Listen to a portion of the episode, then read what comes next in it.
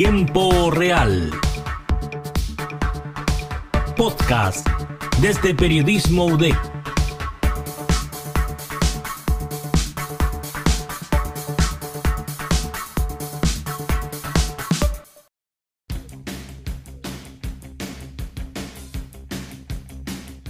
Sean todos y todas bienvenidas a una nueva entrega de este podcast. Desde la fecha de publicación de este capítulo han pasado ya seis días desde que el maestro, padre y astro del rock argentino Charlie García cumpliera 71 años. Un cumpleaños que ha sido un acontecimiento para muchos eh, debido a las condiciones de salud en las que se encuentra la vejez de Charlie. Sabemos que se encuentra eh, un poco complicado tras eh, años de éxito, por supuesto, gozos y delirios al estilo Charlie García, ¿no? En fin, integrante de emblemáticas bandas como Sui Generis, por su Yeco, La Máquina de Hacer Pájaros y sin duda uno de los mejores proyectos musicales de la historia argentina a ojos de muchos, para mí también lo es, que es Ceru Girán.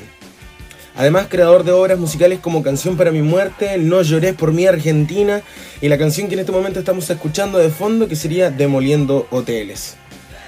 Charlie se ha codeado con grandes artistas argentinos y latinoamericanos eh, como Luis Alberto Spinetta, Nito Mestre, Fito Páez, eh, Mercedes Sosa, entre otros, y esto lo ha llevado a ser reconocido por la revista Rolling Stone como uno de los mejores creadores del rock argentino. Ya más adelante voy a entrar en detalles eh, al respecto de esto, pero solamente les voy a adelantar que varias de sus canciones han sido consideradas dentro de las 100 mejores del rock argentino. Para muchos, una protesta antisistema, para otros una vanguardia hippie y para varios analistas del rock argentino, y corroborado por miles de fanáticos, múltiples declaraciones de principios eh, son las que construyen eh, la lírica de García. Luego de este breve pero intenso resumen, haremos un repaso por la carrera de Carlos Alberto García Charlie y espero que este sea tomado como un homenaje a los brillantes 71 años recién cumplidos de este maestro. Mi nombre es Nicolás Santileo y aquí comienza Tiempo Real.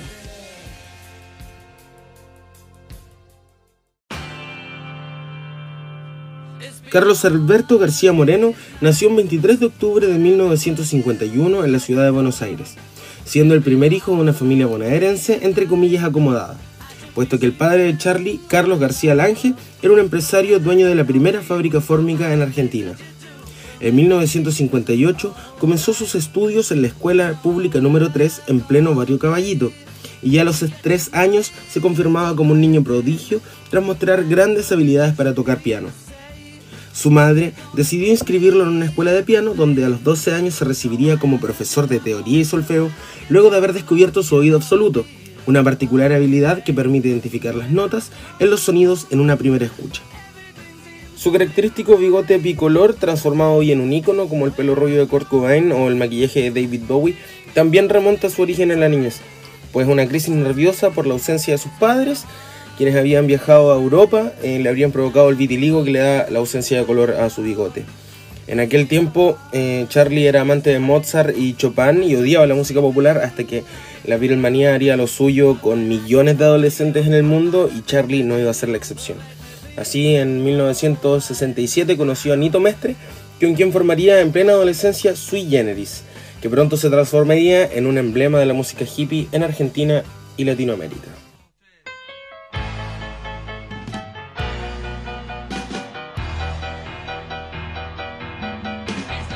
Sui Generis significa único en su especie, y yo creo que este grupo sin duda lo era.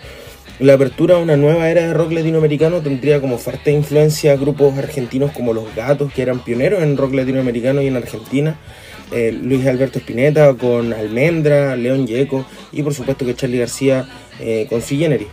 En sus letras, en su mayoría, contenidos románticos y estos deseos inconmensurables de libertad y explosión hippie adolescente, de pelos largos, de pies descalzos y guitarras en el pasto, ¿cierto? Llevarían a Sui Generis a grabar su primer disco, Vida. Sin embargo, ya no eran los seis integrantes de un inicio, sino que solamente Nito Mestre y Charlie García quedarían a cargo del proyecto. Hubo un tiempo que fui hermoso y fui Próximamente grabarían uno de los discos emblemas de Sui y que para mí en realidad es mi favorito, que es Confesiones de Invierno, escrito casi en un 100% por un Charlie aún más maduro como compositor y productor de canciones, productor de canciones que incorporarían más instrumentos, instrumentos orquestales y de temática eh, como arregla tónica, más bien teenager, con contenidos adolescentes. Eh, tengo recuerdos súper claros de cuando yo era chico, cuando era niño, de ver a mi mamá eh, añorando sus tiempos hippies, ordenando fotos y ordenando cassette, mientras en la casetera sonaba ese inolvidable Hubo un tiempo que fui hermoso y fui libre de verdad de los siguientes ahí, ese disco, ese cassette que estaba en mi casa de Confesiones de Invierno.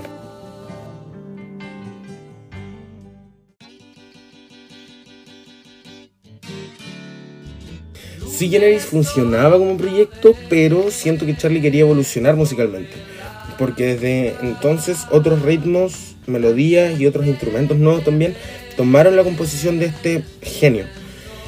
Ya en septiembre del 75, si no me equivoco, 5 de septiembre del 75, Sui Generis eh, toma la decisión de separarse y brindar un último concierto llamado Adiós Sui Generis.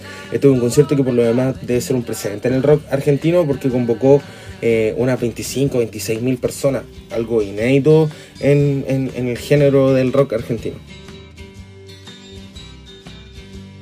El siguiente proyecto de Charlie sería La máquina de hacer pájaros, pero este duró solamente un año.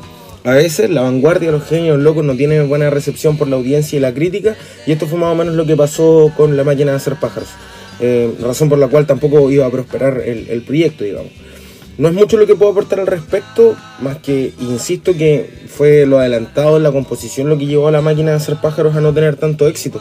Por ejemplo, usaban dos teclados simultáneos y la verdad es que a mí honestamente me parecen una gran banda. No, no, no entiendo, pienso que puede haber sido por lo adelantado de la época, pero no. Eh, dudo que careciera de talento eh, ni los músicos ni Charlie García mucho menos o, o que no tuvieran calidad musical. De hecho, últimamente he escuchado música postmoderna con más éxito, pero bajo mi apreciación personal, absolutamente personal, tal vez sin tanta calidad como la, la máquina de hacer pájaros.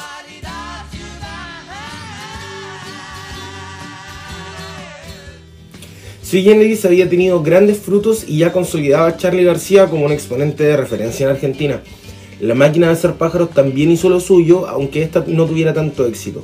Pero lo que sí tuvo éxito y uno despampanante fue Cerú Girán, una banda conformada a finales de los 70 por Pedro Aznar en el bajo y la voz, David Lebón en las guitarras, Oscar Moro de la máquina de hacer pájaros en la batería y por supuesto en el carisma, la locura y el teclado y la voz Charlie García. Eh, al comienzo de este, de este podcast mencioné que Cerú Girán es uno de los proyectos más exitosos y reconocido como uno de los más grandes de la historia del rock argentino. Y esto, dentro de las tantas causas que, sustentan lo que estoy diciendo, es porque se planteaban como un supergrupo, donde Lebón, García y Moro ya eran rockeros y artistas famosísimos y muy populares, con un talento y una trayectoria vastísima. Eh, a, diferencia tal vez en la época, como Pedro Aznar, que era un joven recién de 19 años que estaba entre comillas, iniciándose en la música, pero hoy día vemos un Pedro Snar eh, muy popular y cada vez que viene a Chile con un especial cariño por Chile, llena las fechas, llena los teatros en cada fecha eh, que saca en nuestro país. Eh, pero tal vez no solamente por eso, sino que el aporte a la masificación del rock argentino en toda Latinoamérica y Europa incluso fue gracias a Cerú Girán. Al menos fue el primer conjunto de rock capaz de alcanzar y sostener eh, éxito en el tiempo, eh, con récord de venta en, los discos que, lanzaban y con la cantidad de asistentes en sus conciertos que era eh. Y esto durante los primeros cuatro años que estuvieron hasta el 82, donde, cuando ya finalmente se separan. Fue un éxito, como digo, sostenido, que, que solamente fue en aumento y nunca fue, nunca fue a la baja con épicas canciones como Peperina, Seminares, Cinema Verité, entre otras. Eh, Girán se robaría la película del rock latinoamericano durante cuatro años, como mencioné, hasta que en 1982 eh, realizan su concierto de, despedida y separación No llores por mi Argentina. Más tarde volverían y harían música durante toda la década de los 90. Estarían haciendo música y conciertos durante toda la década de los 90 y entiendo que Oscar Moro fallece en el año 2006 y hasta en esa fecha es probable que hubiesen estado haciendo, eh, haciendo música junto a Cerú Girán. No solamente yo estoy diciendo que eh, Girán es uno de los mejores proyectos de Argentina, sino que además la revista Rolling Stone lo posiciona eh, como una de la como parte de la vanguardia del rock latinoamericano con grandes discos y con grandes canciones. Eh, las cifras de venta y las cifras de asistencia a los conciertos también delatan lo mismo. Y además varios artistas, varios colegas de Serú Girán, eh, colegas, artistas, colegas de Serú Girán, afirman lo mismo, eh, afirman que este ha sido un proyecto vanguardista y que marca una diferencia, marca un antes y un después en la música argentina. Es más, los voy a dejar con un audio de uno de mis artistas favoritos, de Argentina por supuesto, Luis Alberto Spinetta, eh, que delata un poco lo que estoy diciendo y corrobora que eh, además, los artistas argentinos consideran a Cerú Girán como uno de los mejores proyectos del rock latinoamericano. Yo creo que el, más grande conjunto que hubo acá fue Cerú. Puede haber sido muy importante Almendra, aparte no voy a decir como un salame que fue el mejor, pero sé que Cerú Girán este, fue importantísimo y fue el conjunto que más me gustó a mí de todos los que vi.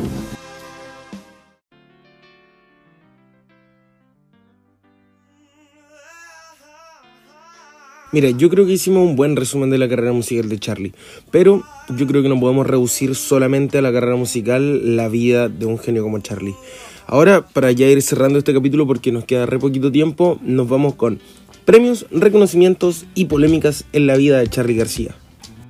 Charlie es un conocedor sin duda de los grandes puestos en la revista Rolling Stone y ocupar un puesto en esta revista por bajo o alto que sea es un hito realmente importante para cualquier artista, para cualquier músico. Para ser precisos, el álbum Clicks Modernos de 1983 es considerado por la Rolling como el segundo mejor álbum de la historia del rock argentino. Otros discos como por ejemplo Vida, pequeñas anécdotas sobre las instituciones, Por su Yeco, películas, La grasa de las capitales, Bicicleta y Piano Bar también ocupan un puesto en esta lista. Estamos hablando de ocho discos reconocidos como grandes discos de la historia musical en Argentina entre 1972 y 1984. A mí me parece realmente, realmente impresionante.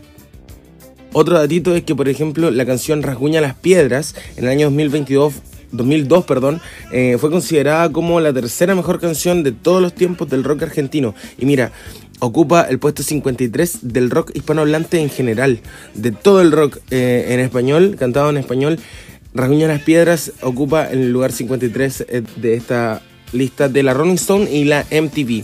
En 1985 obtuvo el premio Conex de Platino como el mejor instrumentista rock de Argentina entre los 70 y los 80 y en 2009 recibió un Grammy a la excelencia musical, por supuesto. Acá en Chile existen los premios Pulsar, que son los premios organizados por la SCD eh, acá en Chile que premian a los artistas chilenos. En Argentina, por supuesto, que hay un análogo que son los premios Gardel. Charlie ganó el oro tres veces entre el 2002 y el 2018. Impresionante la carrera de este genio Pese a la deslumbrante carrera musical y de éxitos que ha tenido Charlie en su vida, las polémicas no han estado lejos de él, más aún cuando el rock and roll de los 70s, 80s y 90s es una época que cualquier amante del género le hubiese gustado vivir con la euforia de esas generaciones de jóvenes públicos y jóvenes estrellas de rock de la época. En resumen, la historia de tantos y muchos. Drogas, rock and roll, fama y una vida de excesos.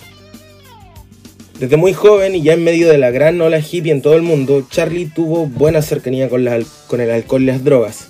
Consecuencia de ello es que se le vio en muchos conciertos con actitudes agresivas, rompiendo instrumentos, micrófonos o sencillamente terminando el concierto antes de lo esperado en medio de insultos a su propio público.